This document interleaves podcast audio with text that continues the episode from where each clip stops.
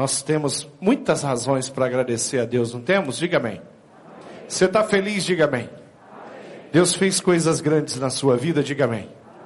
Você tem vencido lutas? Oh, meu Deus. Fala nas lutas, o pessoal já, né?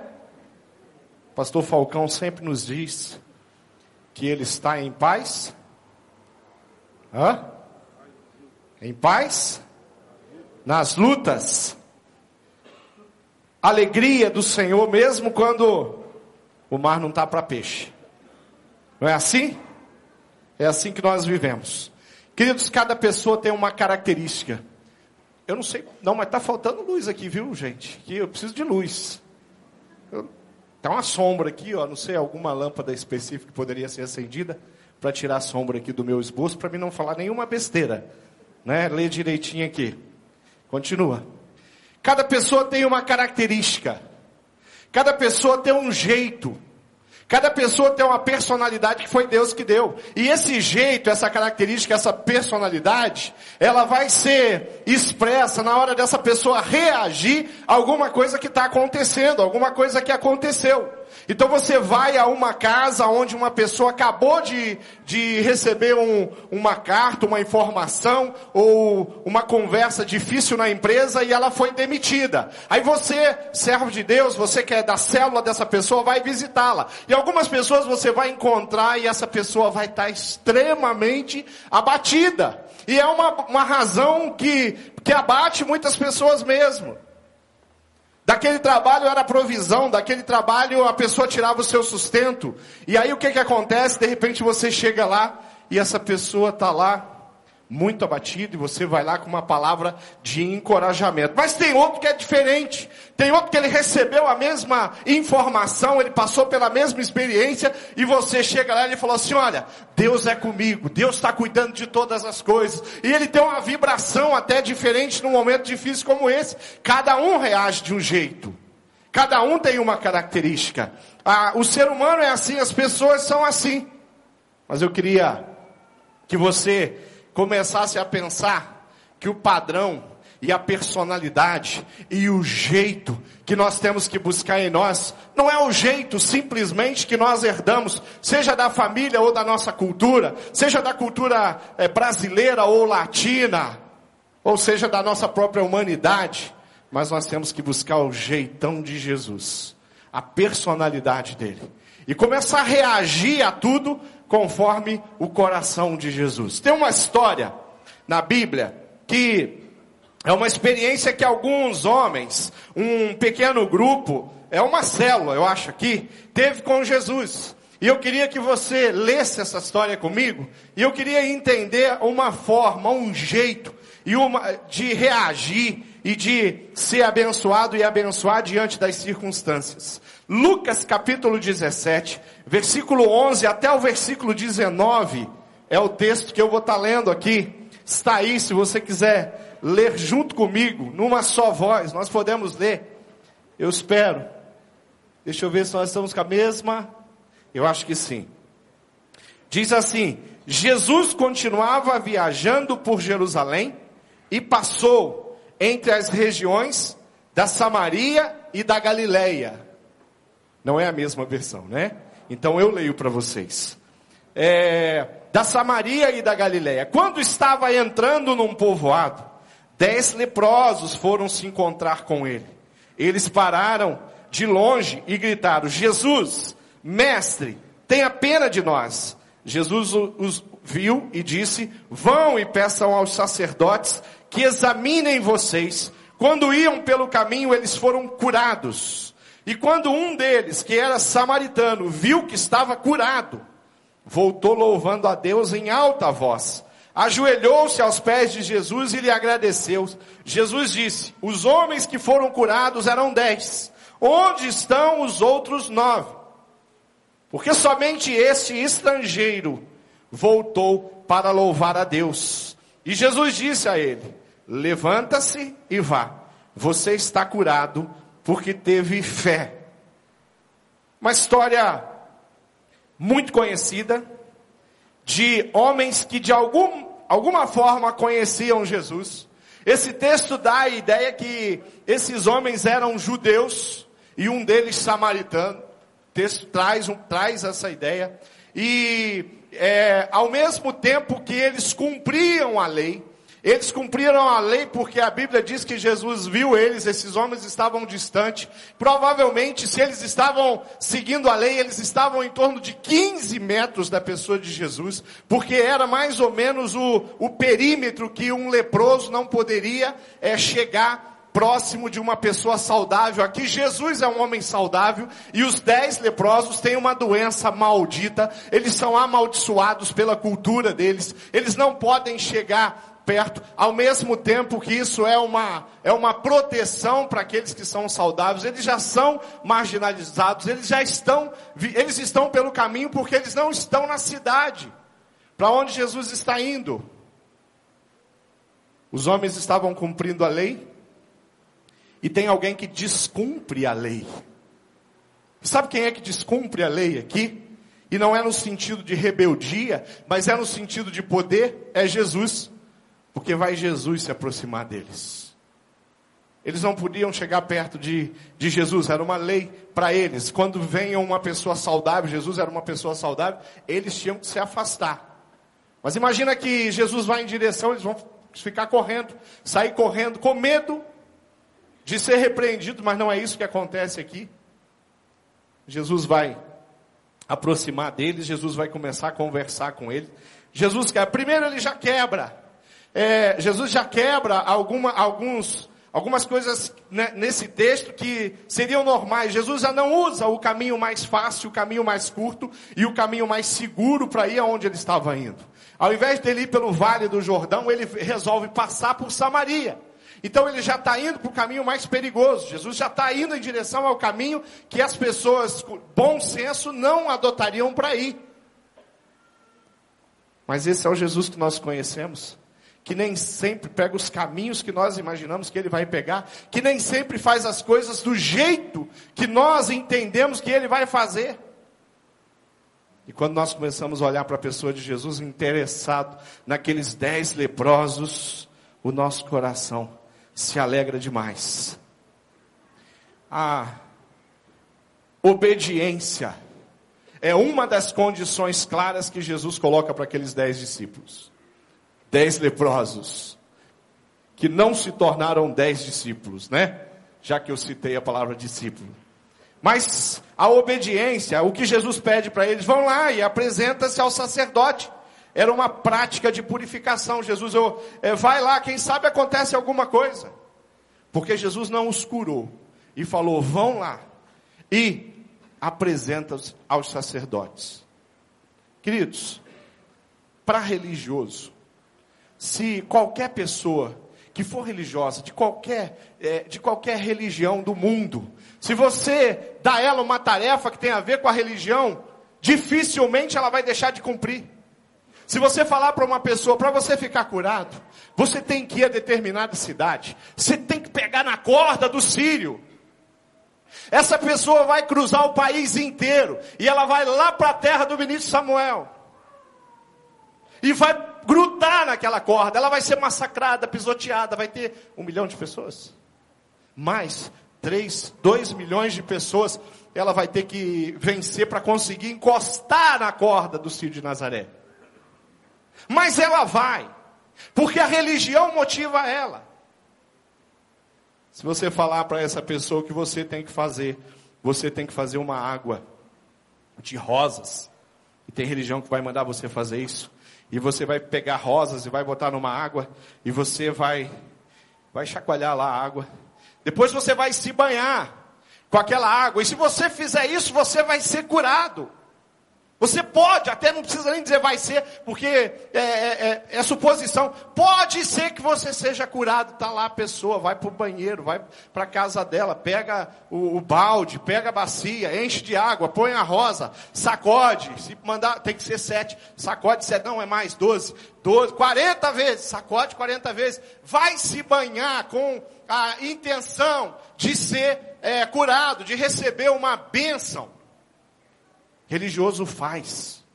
E os dez leprosos eram religiosos. Jesus falou: ah, vocês querem uma cura, vocês querem ser restaurados? Vão e apresentam-se ao sacerdote. Os dez vão imediatamente até o sacerdote. Ele já sai da presença de Jesus. E eles vão, a obediência curou os dez.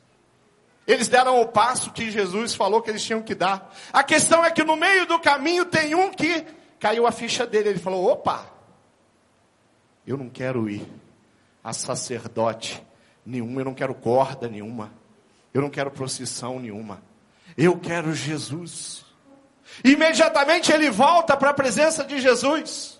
Ele vem até Jesus porque ele quer celebrar, ele quer, junto com Jesus, ele quer glorificar. Ele entendeu que o poder não estava na religião, mas o poder estava em Jesus.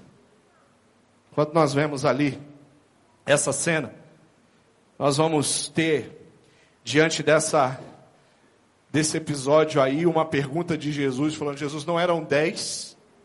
Será que eu contei direito? Não eram dez que foram curados? Apenas um retornou.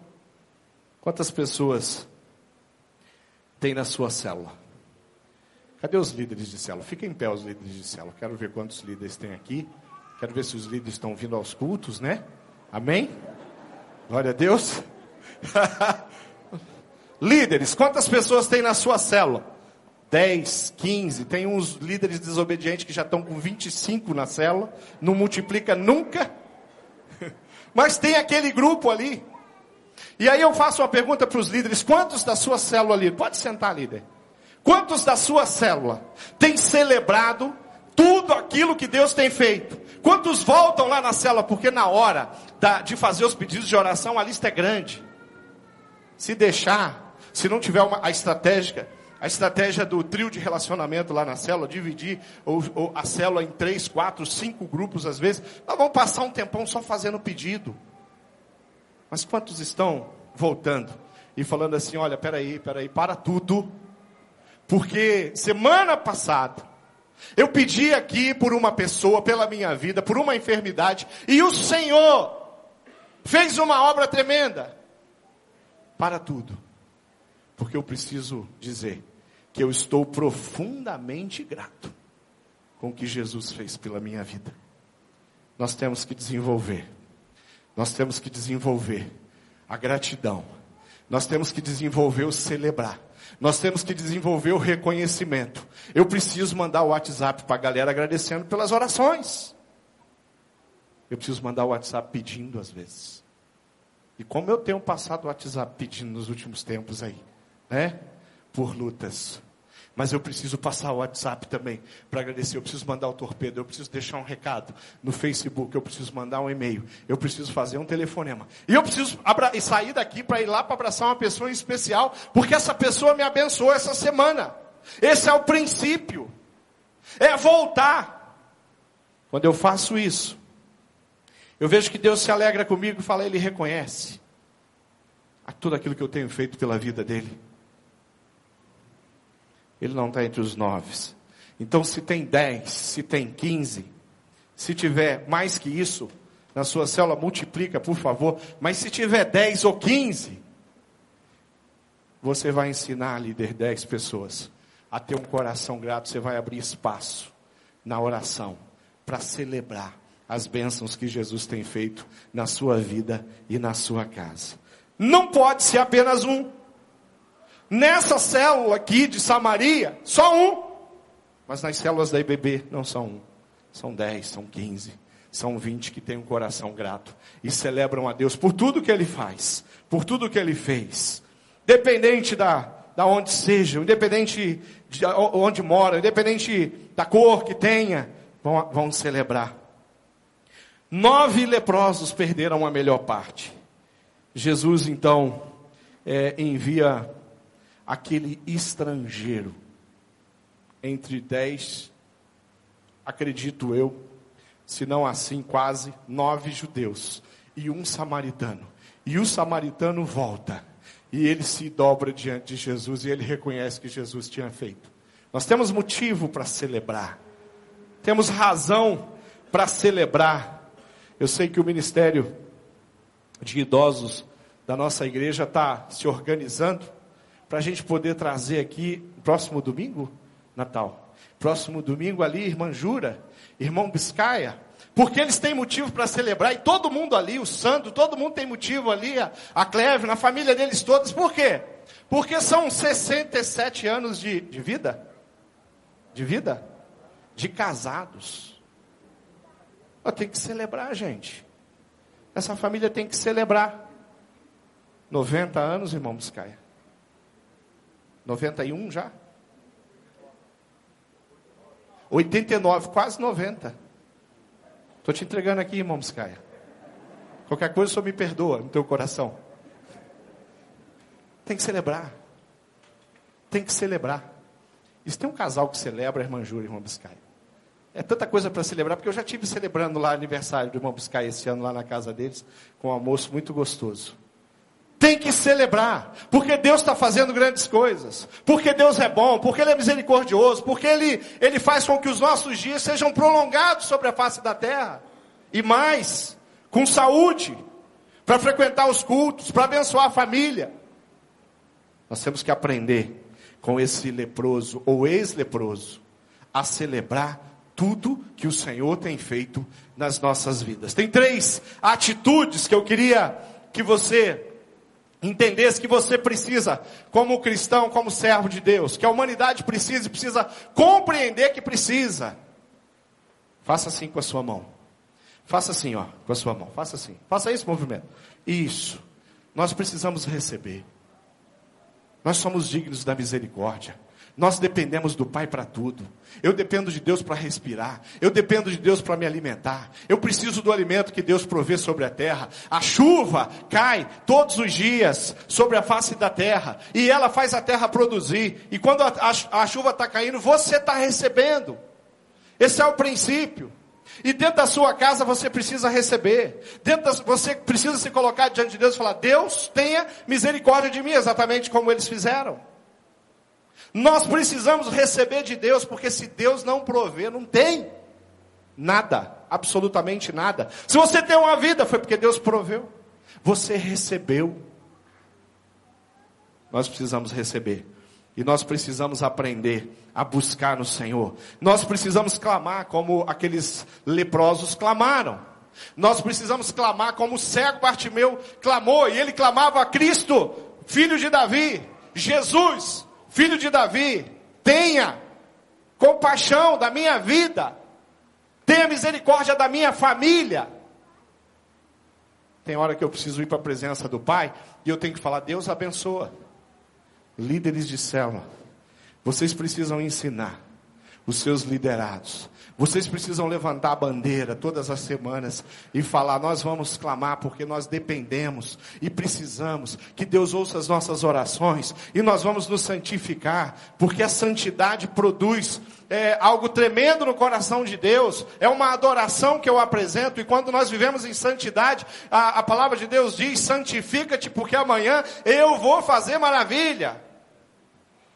Então nós precisamos ensinar o povo a se preparar para receber as bênçãos de Deus. E as bênçãos de Deus vão vir em todas as áreas. Eu poderia falar de prosperidade material, de cuidado, de sustento na sua vida. Mas eu posso dizer também que as bênçãos vão vir através de pessoas que vão ser abençoadas através da sua vida, através do teu testemunho. Deus vai te dar um coração diferente. Deus vai tirar toda a preguiça. E vai fazer de você alguém que vai avante, luta e faz e acontece, porque acredita no poder de Deus. Nós precisamos receber essa condição de Deus. Porque se Deus não nos der essa condição, se Deus não nos der a alegria dele, como é que vai ser? Você já viu alguém fazendo a obra de Deus sem alegria? Já viu? Já teve essa experiência? Aquela pessoa que vai para a igreja assim, ó. Aí ela chega na igreja. E a igreja está cantando lá por tudo que tem. E a pessoa está lá assim, ó. É, muita luta. Ela só consegue ver a, a dificuldade. Só consegue ver a dificuldade. Tem outros que vão para a igreja, chega lá na igreja e fala assim: é, antigamente que era bom. Conhece esse? Ah, antigamente. Rapaz, joga o Deus do antigamente fora. Coloca o Senhor Jesus no coração. Fala assim, ah, às vezes o, algumas pessoas a gente tem que ministrar. E nós fizemos um culto especial aqui na igreja. Eu nunca vou me esquecer dessa história. Porque houve um reconhecimento de uma família, de um irmão da nossa igreja. E nós fizemos um culto chamado Freedom. Quem lembra do Freedom aí? Tem alguém que lembra, né, dos jovens da minha época, de pastor de juventude aqui? Ah, nós fizemos um culto chamado Freedom, faz muitos anos isso. Isso aqui veio agora no túnel do tempo. Antigamente que era bom, com Freedom. Aí fizemos um culto e os jovens aprontaram naquele culto. Eles vieram para cá e fizeram, o culto inteiro foi eles que fizeram. E teve teatro, e teve dança, e teve não sei o quê. E na hora do louvor eles resolveram celebrar. E eles vieram aqui para frente, e eles começaram a pular. E tinha um monte de gente feliz, mas tinha uma família que não gostou nada disso. Falou, pastor, não cantou um hino hoje. Nem um hino. E eu ouvindo, e ela, pastor, isso não é culto.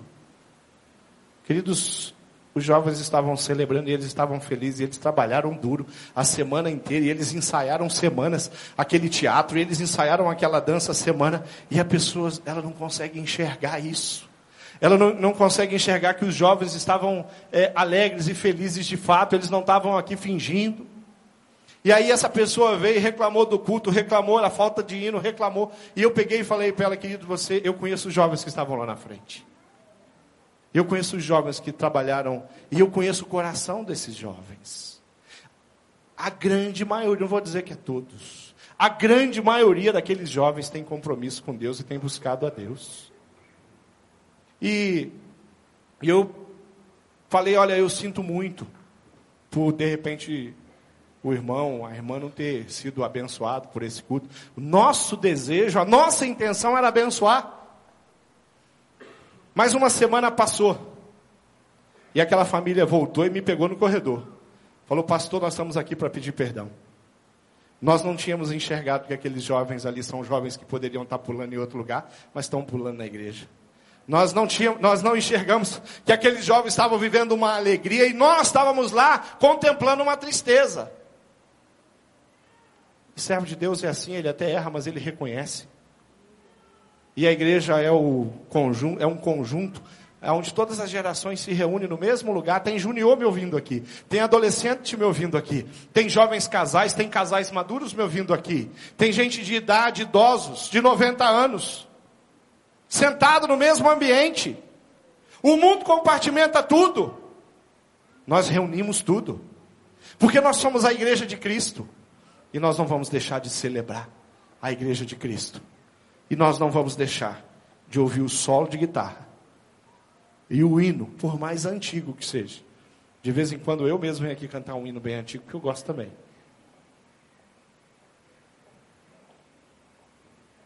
Nós precisamos receber de Deus.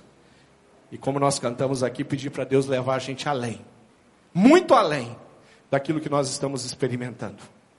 Então nós precisamos fazer o quê? Receber. Faz de novo. Para você decorar, receber. Tem uma outra coisa que nós precisamos fazer. Nós precisamos aprender a celebrar. Faz assim, ó, celebrar. Isso é celebração. Nós precisamos receber, mas nós precisamos aprender a celebrar. E, e, e no, na visão discipular, nós, no Vida na Vida, nós temos que ensinar as pessoas a celebrar, a reconhecer, a glorificar, a dar um glória. Dá um glória aí, meu irmão. Aleluia, vocês estão celebrando hoje. Ai, aquele homem voltou para perto de Jesus. E ele se joga, e ele se lança diante de Jesus para celebrar, porque Deus tinha feito uma coisa muito grande. E nós não podemos deixar de celebrar quando Deus fez uma coisa grande. Nós não podemos deixar de celebrar quando alguém principal para mim, celebração, que nós temos que levantar todas as semanas nessa igreja, é a celebração das vidas que são alcançadas em cada célula, em cada culto de faixa etária, no domingo aqui na nossa igreja. Nós vamos celebrar, porque uma vida foi alcançada. Uma vida. Eu recebi um torpedo essa semana, eu estava viajando, eu estava longe de Curitiba, e no torpedo alguém me dizia que a sua mãe tinha entregado a vida ao Senhor Jesus. Querido, só que não era qualquer mãe. Era uma mãe que serviu Satanás a vida inteira. E que ofereceu todos os filhos dela para Satanás.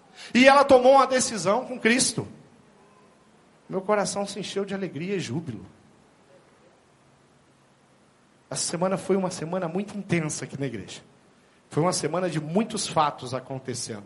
E, e, as, e tem, tem semana que é assim.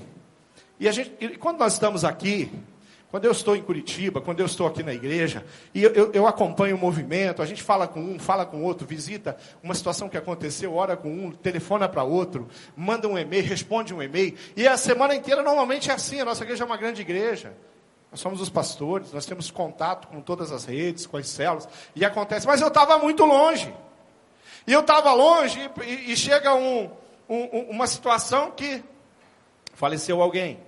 Depois faleceu mais alguém. E assim foi a semana.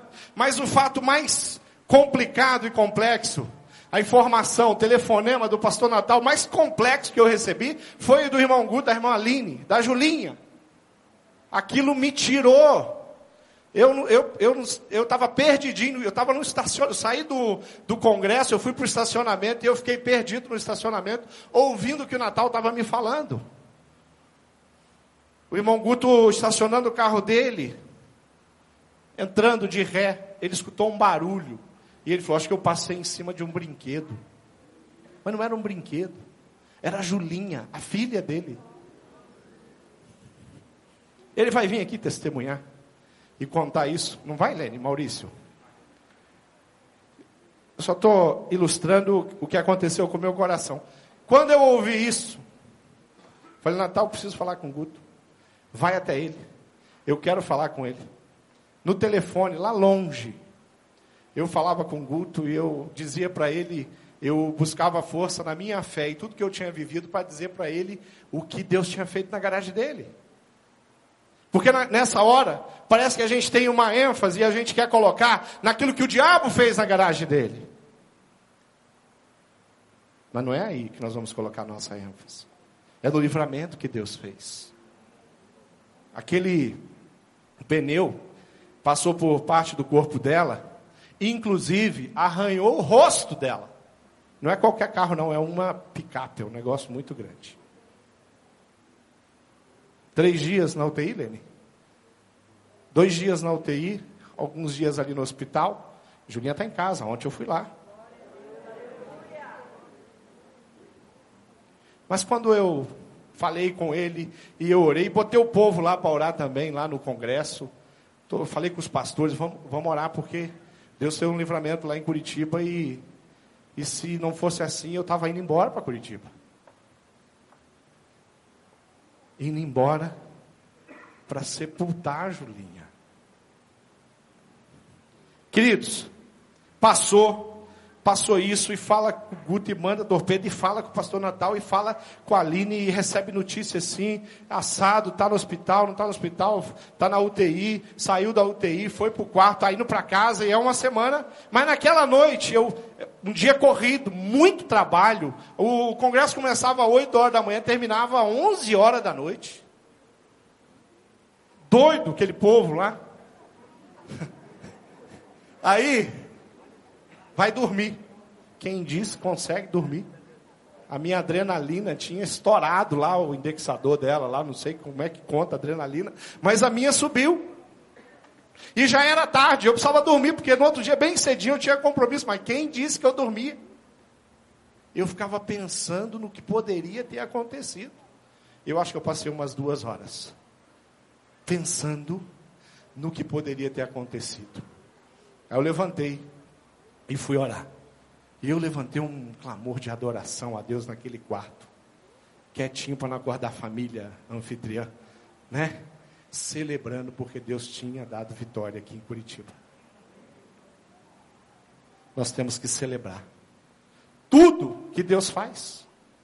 Nós temos que contar que a última coisa aqui, das, das três atitudes, a primeira, nós precisamos receber as bênçãos, os livramentos, os milagres, as curas que Deus tem estabelecido, que Deus tem para nós, Ele tem um celeiro de bênção. E tudo isso é para a honra e glória dele. É para o nome dele se tornar mais famoso. Nós precisamos, faz aí meu irmão, celebrar. E a última coisa, nós precisamos compartilhar o que Deus fez. Não é para ficar celebrando simplesmente. Eu preciso contar. Ide por todo o mundo, por todos os lados, e conte tudo que Deus fez. Isso é o Evangelho. O Evangelho é a mensagem de poder, de milagre, de exaltação ao nome do Senhor. O Evangelho é a palavra que nos move a mostrar para a nossa cidade, para o mundo, que nós temos um Deus que cuida das nossas vidas de uma forma extraordinária, que tem misericórdia da minha vida de uma forma extraordinária, que tem misericórdia da sua vida de uma forma extraordinária. Então o evangelho é aquele que aonde eu conto e conto e conto de novo e reconto que ele me curou de um câncer. E eu conto e conto de novo e reconto que ele me livrou das drogas. E eu conto e reconto e conto de novo que ele restaurou o meu casamento. Isso é pregar o evangelho. Não é esquecer do que Deus fez, porque a cidade precisa ouvir. Está cheio de casal precisando ouvir que Deus entrou na sua casa e restaurou o seu casamento. Está cheio de enfermos na cidade, e sabendo que a cura é uma possibilidade. Nós não podemos nos calar. Nós temos que compartilhar. E o nosso Deus é um Deus tremendo. Faz assim receber. Receber. Receba. Em nome de Jesus. Celebre. E compartilhe. Eu resumi. Eu resumi cada pequeno grupo da nossa igreja. Eu resumi cada célula, cada ministério dessa igreja agora. Receber, celebrar e compartilhar. Cada família da IBB tem que viver assim. Tem que ter isso no coração. Tem que ser o jeitão, a personalidade, a maneira de ser, a maneira de viver, a maneira de entender, de vivenciar tudo aquilo que Deus está fazendo. Aqueles dez leprosos, apenas um entendeu isso. Os dez receberam, mas só um voltou para celebrar e virar um discípulo de Jesus e começar a compartilhar as coisas que Deus tinha feito na vida dele. Essa é a realidade desse texto. Agora todo o texto da Bíblia está aí para você olhar para o teu próprio coração e entender que Deus é fiel. Deus disse a Abraão em, em, em, Gênesis 12: Eis que farei de ti um grande povo, e eu te abençoarei, e engrandecerei teu nome. Serás tu uma bênção, Abraão. Aí passa a Abraão, a geração, vem Isaac. Em Gênesis 26, 24, a Bíblia diz: Naquela noite o Senhor lhe apareceu e prometeu: Eu sou o Deus do teu pai Abraão, Isaac. Nada temas, pois eu estou contigo, e eu te abençoarei, multiplicarei tua posteridade, em consideração ao teu pai, o meu servo, que eu amo. Passou Isaac, vem Jacó, Gênesis 35, 12. Eu te dou a terra que dei a Abraão e dei a Isaac, Jacó. Darei toda essa região a ti, a tua posteridade. Vou mudar o teu nome, você vai se chamar Israel, príncipe. Gente, esse aqui é o Deus que nós celebramos. Jeremias 31, 13. Diz assim, ó, fala sobre o, o celebrar. Então as moças, as jovens, as meninas, até as meninas, dançarão de alegria. Como também os jovens e os velhos. Todo mundo vai dançar de alegria. Todo mundo vai pular de alegria. Todo mundo vai celebrar. Também os jovens e os velhos também. Transformarei o lamento em júbilo. E lhe darei consolo e alegria em vez de tristeza. Não tem mais tristeza nem quando as lutas se apresentarem. É alegria, é confiança, é júbilo, é esperança. João 3,16 fala que um, um Deus que compartilhou. Porque Deus tanto amou o mundo, que ele deu o seu único filho para morrer na cruz em teu lugar. Se você quer aprender sobre compartilhar, olha para Deus. Se você quer entender o compartilhar, olha para Jesus. E tenha em você, no seu coração, os mesmos sentimentos que tinha no coração dele, no coração do filho, no coração do pai. Sentimento de amor. Sentimento de, de vitória, de entusiasmo, de, de, de restauração que o Senhor Jesus promove no, no nosso coração. E essa é a razão. E esse é o jeito. Eu queria convidar algumas pessoas, eu queria orar para terminar esse culto. Mas eu queria convidar algumas pessoas para se juntarem a mim aqui, aqui em cima, para orar. Tem gente aqui que foi curado do câncer, não tem? Cadê você? Onde você está? Pode levantar a mão. Onde? Vem para cá, vem aqui comigo. Essas pessoas que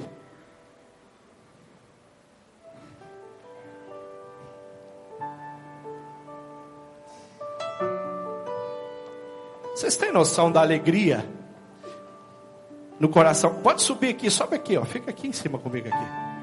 Vocês têm noção da alegria de Satanás quando eles receberam um diagnóstico? Eles estavam com uma, uma doença de morte muito grave.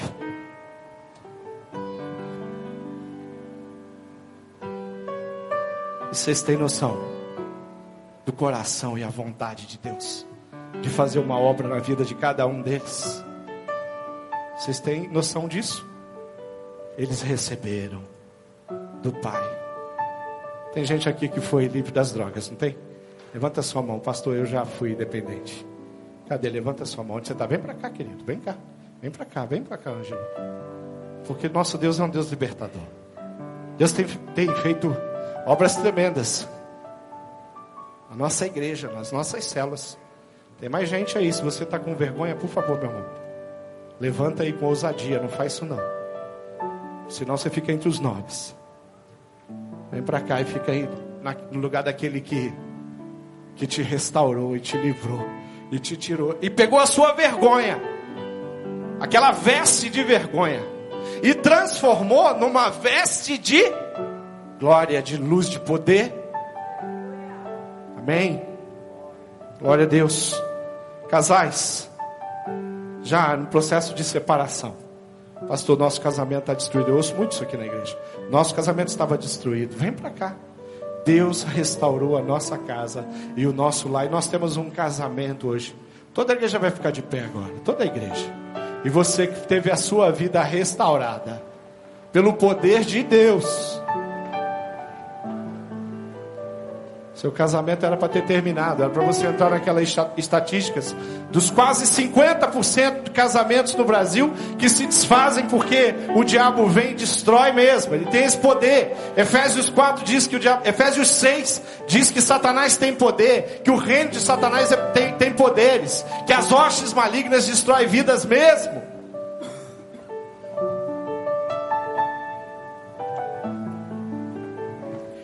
Sabe por que, que eu estou chamando esse povo aqui? Eu podia selecionar tantos outros aqui. Eu vou, eu vou parar, senão, né? eu estou chamando eles. Porque quando a gente recebe uma graça de Jesus, quando Jesus opera na nossa casa, a nossa fé aumenta. Por isso que eu falei, eu vou orar, mas não vou orar sozinho. Nós vamos ministrar a vida da igreja. Mas eu não vou ministrar sozinho. Eu vou ministrar com pessoas que Deus tem feito coisas maiores do que eu imaginei. Algumas delas eu orei. Mas eu tinha fé, mas não era tanta fé assim. Estava ali entre o décimo e os nove. Ali, ó. Talvez onde você esteja agora. Pastor, eu sou Tomé, eu tenho que ver para crer. Mas nós vamos celebrar antes, querido. Nós não vamos celebrar depois. Nós vamos celebrar antes. Porque o nosso Deus é um Deus de promessa, é um Deus de aliança, é um Deus de poder, é um Deus de milagre. Se a sua célula tem sido um lugar onde os milagres não têm acontecido, eu vou te dar um conselho. E eu queria que você entendesse isso como, como uma palavra pastoral para você. Meu conselho é comece a orar. E fala, Deus, derrama unção em cada uma das nossas reuniões. Derrama poder faz a gente sentir a presença de Deus em toda a semana. Traz os sementes para que eles possam ver. Me ajuda a buscar. Quem aqui quer se colocar diante desse povo todo aqui que vai estender a mão e vai orar porque eles receberam algo tremendo da parte de Deus. Você fala, Deus, tem algo que Deus precisa fazer. O meu casamento eu vou levar lá na frente agora. O meu vício eu vou levar lá na frente agora. A minha incredulidade eu vou levar lá na frente agora. O meu coração, às vezes, que não tem alegria, mas só tem, às vezes, preguiça. Eu vou levar lá na frente. Sai aí com ousadia e coragem. Vem aqui. Nós queremos orar pela sua vida. Traga a sua família. Fala assim, pastor, a minha família, o diabo tem tido vitória mas eu creio no Deus Todo-Poderoso que faz toda a diferença e Ele restaura. Meu casamento está precisando de que Deus venha operar. Eu preciso mudar o jeito de ser esposo, de ser esposa. Vem aqui se ajoelha. Eu preciso receber uma cura. Eu estou enfermo. Lá tem pessoas curadas, mas eu estou passando essa essa essa luta. Vem para cá, porque nós vamos orar. E o poder de Deus é manifesto nesse lugar. Nossa igreja é um lugar de cura, meu irmão. E não é, isso não é esse ano, não. É em todos os 55 anos que nós temos de história, essa igreja tem histórias de milagres. Não tem uma ou duas células onde Deus tem operado e feito coisas grandes, não. Deus tem operado e feito coisas grandes em muitas das nossas células. Porque nós cremos no poder de Deus. Nós queremos que o Senhor nos ensine a receber. Nós queremos celebrar tudo, tudo, tudo, tudo, tudo que o Senhor nos dá. E nós queremos compartilhar e contar para a cidade de Curitiba, para a cidade de Colombo, para a cidade de Almirante Tamandaré, Pinhais. Nós queremos ir até Fazenda Rio Grande. Nós queremos ir por todos os lugares. Nós queremos ir a quatro barras. Nós queremos contar de casa em casa o que Deus tem feito. E nós queremos que o nosso país seja transformado. Amém. Você crê que Deus tem poder para restaurar e curar? Levanta a sua mão. Fala, pastor, eu creio. Então nós vamos orar. Nós vamos orar e depois nós vamos celebrar, nós vamos cantar. Mas vai ser alegria. Amém? Vamos orar. Deus amado, eu sei que o Senhor é um Deus de poder. Eu sei que o Senhor é um Deus de milagre. Eu sei que muitas vezes o inimigo entra dentro da nossa casa e ele traz às vezes vergonha. Mas o Senhor é um Deus que vem com restauração e ele visita o nosso coração e ele nos ergue, nos levanta. Eu sei que o Senhor é aquele que protege, que faz com que Deus, a Julinha esteja entre nós hoje porque o Senhor é um Deus misericordioso. O Senhor permite que algumas pessoas continuem aqui, mesmo quando são agravadas por uma enfermidade grave, porque o Senhor tem propósito na vida delas. O Senhor não deixou essas pessoas, não livrou, não libertou, não restaurou os casais, para que eles fiquem simplesmente prosperando economicamente, mas para que eles são testemunhas vivas de que o Senhor opera e faz milagres e faz coisas grandes. Nós pedimos perdão por todas as vezes que fizemos uma oração cheia de incredulidade, que oramos, Deus, sem acreditar que o Senhor podia tocar e o Senhor podia levantar. E nós queremos que o Senhor nos abençoe e nos ajude. Nós queremos receber do teu coração todo o incentivo. Deus, toda a ousadia e toda a coragem para colocar as mãos sobre os casais, colocar as mãos sobre os enfermos, colocar as mãos sobre aqueles que estão afastados, gente que nós amamos. Quantos ontem eu consegui conversar, Deus, lá no casamento do Lucas? Jovens que já estiveram aqui adorando, Deus, e dizem até que estão bem com Deus, mas estão longe, não estão te servindo. Líderes de céu, que hoje não são mais líderes. Eu te louvo, Deus, porque hoje nós temos muito mais células do que tínhamos. Mas eu continuo chorando por aqueles, Pai, que precisam retornar. Aqueles que precisam sentir a alegria no coração de cuidar de pessoas. Levanta cada vez mais aqui uma igreja de milagres, uma igreja de poder, uma igreja onde a palavra é pregada, vivenciada, e não simplesmente pelos pastores e líderes, mas por liderados, por discípulos, por todos, aqueles que amam a Jesus e foram transformados. Toma conta desse lugar com os milagres que só o Senhor pode operar. Nós não podemos, nós não temos poder. Tudo, tudo que temos vem de Ti. Toda autoridade que temos foi o Senhor quem nos deu. Então nós nos derramamos na Tua presença. E nós te louvamos e te adoramos de todo o coração. Em nome de Jesus Cristo, oramos. Amém.